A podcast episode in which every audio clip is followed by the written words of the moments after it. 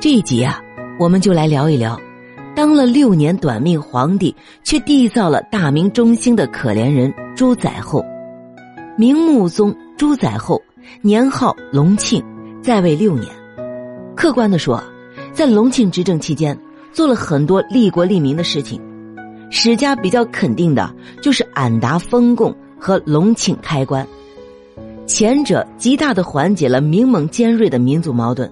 换来了近三十年的北方边界安定局面，后者促进了明朝对外贸易的发展，减轻了东南沿海的倭患，增加了国家财政税收。这两项举措都是有划时代意义的。他是个好皇帝，可那又如何？隆庆帝依旧在大明皇帝中存在感极低，即使他交权，即使他听话。可掌握着史书笔干的文官集团依旧没有给他足够的重视和尊敬。隆庆是个让人心疼的可怜之人，隆庆的皇位真的是熬出来的。嘉靖长子早夭，次子被封为太子不久后啊也逝世了。迷信的嘉靖觉得是自己克死了儿子，深信道士鼓吹的“二龙不相见”之说，对儿子们开始变得很冷漠。当时的储君之争，主要是在作为誉王的隆庆和四子景王之间展开，而相较来说，即使都是冷漠，嘉靖也更喜欢景王一些。严嵩一派看出了嘉靖的厚此薄彼，成为了拥护景王的景王派。徐阶这派人啊，一看没得选，只得选择拥护隆庆，成为誉王派。这是隆庆的第一个悲剧，连自己的拥护者啊。也只能是被动的选择。景王对皇位是野心勃勃，和严嵩、严世蕃走得很近，生母也得宠，性格跋扈张扬，而隆庆啊就显得谨慎压抑，甚至有点懦弱。而徐阶一派始终不敢公开对抗严党，这也使得朝中很多大臣并不看好隆庆，渐渐的形成了一个恶性循环。景王越是张狂。严党越是得势，隆庆就越发的低调谦和。好在隆庆啊有一个容易猜忌和喜欢搞平衡的父亲。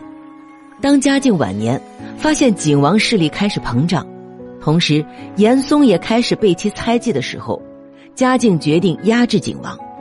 嘉靖四十年，景王被勒令离京就藩，隆庆的前景开始明朗。嘉靖四十四年，景王薨。隆庆终于成为了事实的太子，而一年之后，嘉靖驾崩。咱们已经说过嘉靖朝的几个首辅了，从张聪、夏言到严嵩、徐阶，整体的趋势是啊，内阁首辅权力越来越大，政治强人格局开始形成。隆庆继位之初，徐阶在朝中一手遮天，隆庆巡猎要参拜皇陵，却遭到徐阶等内阁大臣的大力反对。徐阶的意思很明确，如今北方鞑靼经常搞事，边境不太平，南方连日来啊又淫雨为灾，内忧外患，皇帝有必要留守北京，坐镇紫禁城。过节了，想和大臣们吃个饭热闹下，徐阶不准；在宫里待闷了，想出去走走，徐阶不准。徐阶的理由无非是铺张浪费，徒增民力。可要知道。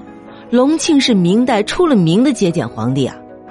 当徐阶逼走了自己老师高拱的时候啊，隆庆是全程旁观，愣是不多说一句话。这种君臣矛盾啊，要是搁嘉靖帝这儿，徐阶估计啊是吃不了兜着走。但隆庆帝朱载后并没有这样做，因为他刚登基，不想跟文臣集团的关系搞得太僵。徐阶虽然食古不化，但还是做了几件好事的。嘉靖末年，海瑞曾上治安书，以天下人不值陛下九亿之言，将自己推上了蔑视君王的风口浪尖中。嘉靖啊，虽然动了杀心，但也忍了下来。于是，直到嘉靖驾崩，海瑞一直被关在牢里。徐阶借嘉靖的遗诏，以隆庆帝的名义将海瑞从牢里捞了出来。从狱中再度回归社会的海瑞，从此成了天下官员的楷模。不仅先后历任监察官员，更是巡抚京畿，所到之处啊，蜀吏皆惧其威严，民间更尊其为海青天。吊诡的是啊，当初曾给海瑞做保的徐阶，在不久之后啊，也尝到了这位贪官克星的威力。不可否认的是，徐阶喜欢独断专行。隆庆帝刚继位时啊，内阁大臣除了徐阶以外，还有李春芳、郭璞、高拱、张居正以及陈以勤等。这些人大部分都是隆庆帝在前帝时期的老师。将心比心啊，隆庆对这些老臣大多一视同仁，相互信任。然而，在内阁权斗面前啊，什么同僚情分，什么师生情谊都不大重要了。还没等隆庆发话呢，徐阶便挤走了自己的政敌高拱，开始权倾朝野。对于徐阶的独断专行，隆庆帝一向心知肚明，只是跟父亲一样。他对朝堂文官的明争暗斗同样心烦。即位之后，为了改变先帝数十年不上朝的形象，隆庆倒是每天坚持为民而医，日干而食，岁无虚月，月无虚日，视朝可谓勤。但是啊，这看起来更像是皇帝在履行某种仪式，因为没多久，朝臣们便对他这种流于形式的问政提出了质疑。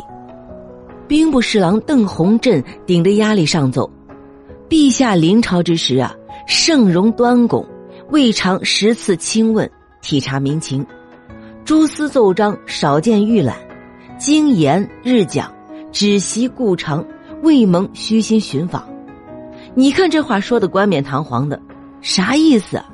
这是不带一个脏字的骂人的。换句话说啊，就是隆庆，你活脱脱就是一个懒政皇帝的代表。可懒政也不等于怠政，该处理的大事啊，隆庆倒是一件也没落下。针对嘉靖帝施政留下的弊病，隆庆元年，他曾诏令群臣：先朝政令有不便者，可奏言予以修改。明朝自太祖年间开始实施海禁政策，按照大明律规定啊，从洪武年间起，无论居民人等，寸板不得下海。但海禁政策严重违背了唐宋以来中国东南沿海百姓出海贸易的历史事实。正如隆庆初年支持开海的许福源所说：“东南滨海之地，以泛海为生，由来已久，而闽为甚。闽之福、兴、泉、漳、金山带海，田不足耕，非世伯无以助衣食。因此啊。”自海禁政策实施以来，明朝东南沿海的民间走私贸易屡禁不止，特别是当倭寇不断侵扰华夏之时，中国东南沿海也先后形成了谢老、盐山、洪迪珍、张维、吴平、曾一本等著名海寇集团，攻略诸省，荼毒生灵。隆庆继位后啊，抓住新政改革的信号，时任福建巡抚涂泽民冒死上书。请求朝廷将漳州粤港设为外贸通商口岸，允许民间百姓出海贸易谋生。要知道，在涂泽民之前，曾提督东南沿海防务的浙江巡抚朱纨也曾上书嘉靖帝，请求废止海禁政策。结果，朱纨换来的是被诬而自杀。当然，还有满朝文武自此十多年闭口不敢再提开海。